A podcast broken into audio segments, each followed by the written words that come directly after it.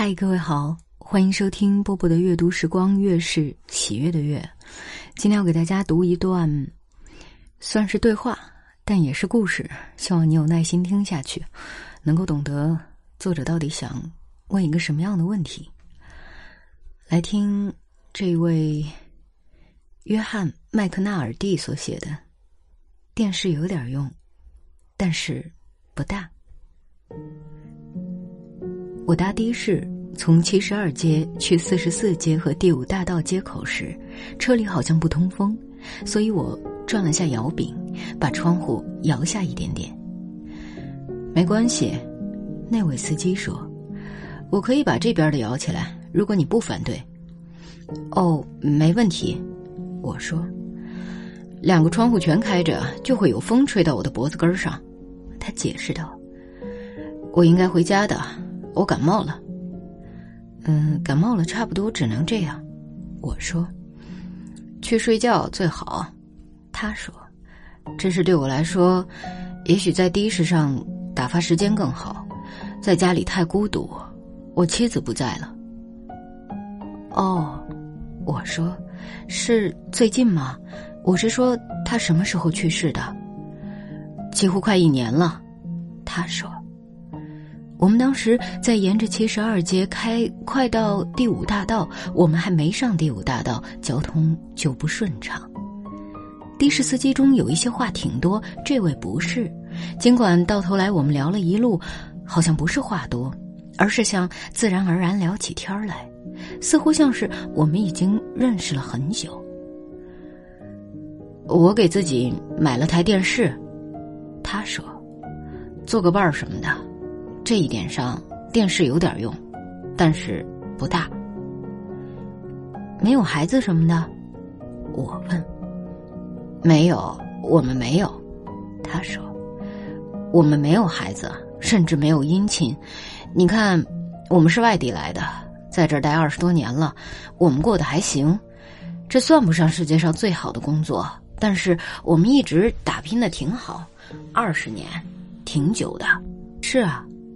我说，就像我说过电视的事儿，我可以提起点兴趣，没问题。好比拳击赛，或者甚至有时候播的牛仔电影一样。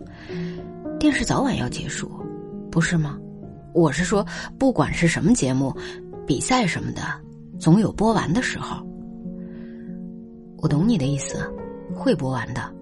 我说，是啊，播完了又剩下我。他说。我又孤独下来，也许去冰箱那边取罐啤酒，可是孤独啊！你觉得如果我有孩子的话，就不会这么糟糕吗？即使他们长大成人后去了外地，我不知道。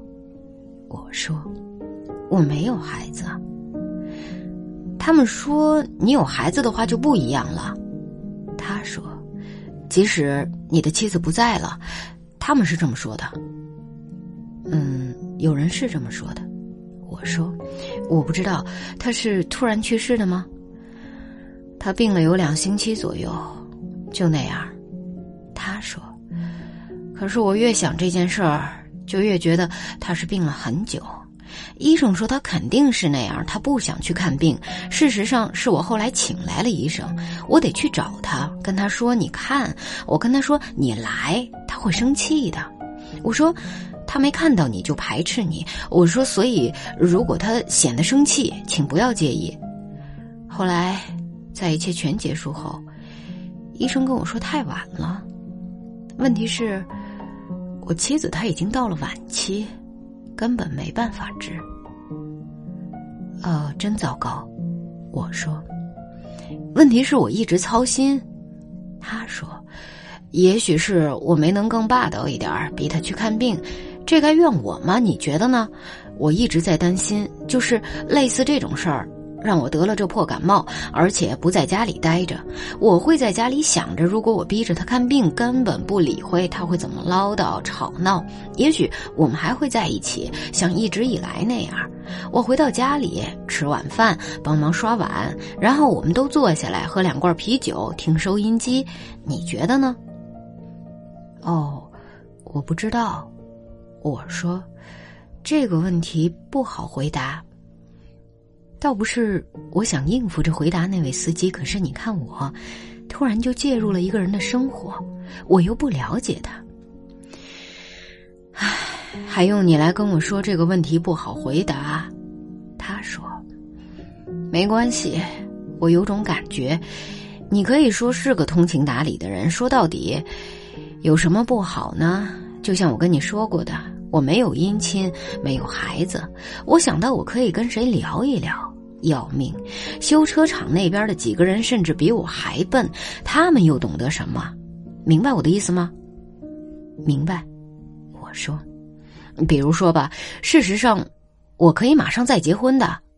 他说，那些人全说别去冲冤大头，别去冲冤大头。他们说，关于什么？嗯，干脆全说了吧。他说。有一个女孩，我是娶得到的。你觉得我看着有四十八岁吗？我不知道。我说，我刚才几乎没怎么看你，只是上了这辆的士，除了看到这是辆的士，别的几乎什么都没看到。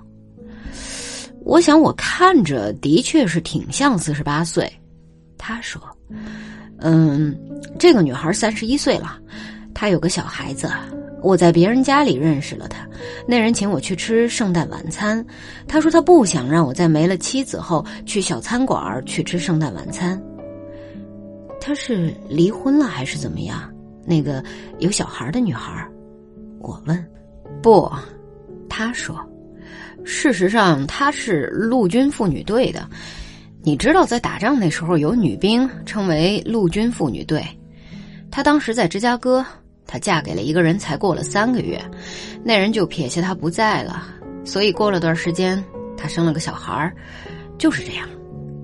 她是个很不错的女人，只是小了十七岁。我是说比我小了十七岁。我跟你说过我四十八岁不是吗？嗯，这个女孩，要么也许我应该说女人，她三十一岁，有个小孩儿，呃，三十一四十八，那是十七岁啊，明白我的意思吗？明白，我说，修车厂那边的人说差距太大，还有孩子什么的。他说，他们不懂得我喜欢那个孩子，明白我的意思吗？我给那个孩子买过几样玩具，你应该看看那个女孩有多感念我给小孩买玩具。千万别以为她是个交际花，她挺好的。她现在跟她妈妈一起住，能找到工作就工作。